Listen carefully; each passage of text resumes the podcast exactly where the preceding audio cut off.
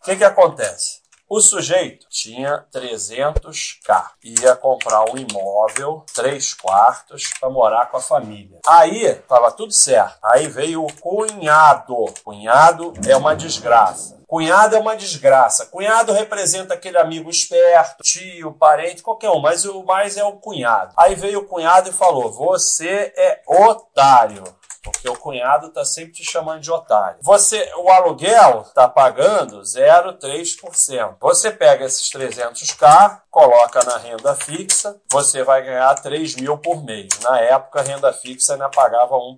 Você vai pegar um apartamento de 300k e 0,3 e tal, vai pagar mil reais de aluguel. Aí o cara, Porra, dei bem aí. vai sobrar dois mil por mês, não sei o quê. Vou viajar, vou comprar o um carro, não sei o quê. Me dei bem. Então, essa foi a primeira parte da história. Aí o cara se deu bem. O que, que aconteceu? Passaram-se alguns anos e agora o imóvel vale 3 milhões. E na renda fixa, que ele tirava o rendimento todo mês, ele agora recebe R$ 2.100.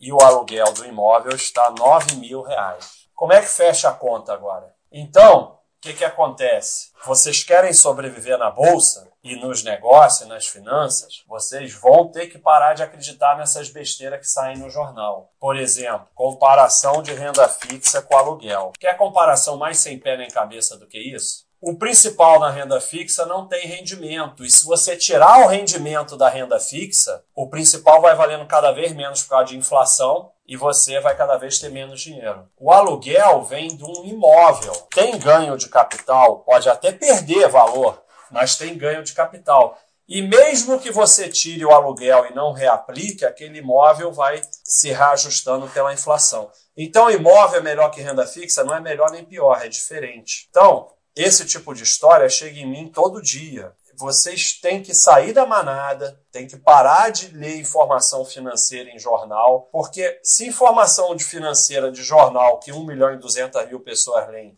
funcionasse, não existiria a manada perdedora. Vocês querem sobreviver na bolsa, vocês vão ter que achar um outro caminho um caminho pessoal. Vocês querem sobreviver nas finanças, vai ter que achar um caminho e principalmente vai ter que entender que patrimônio Patrimônio não se gira, patrimônio se acumula. É assim que se fica rico. Como é que são as pessoas ricas? Elas compram, compram, compram, compram e depois vivem tranquilo do, do que elas compraram.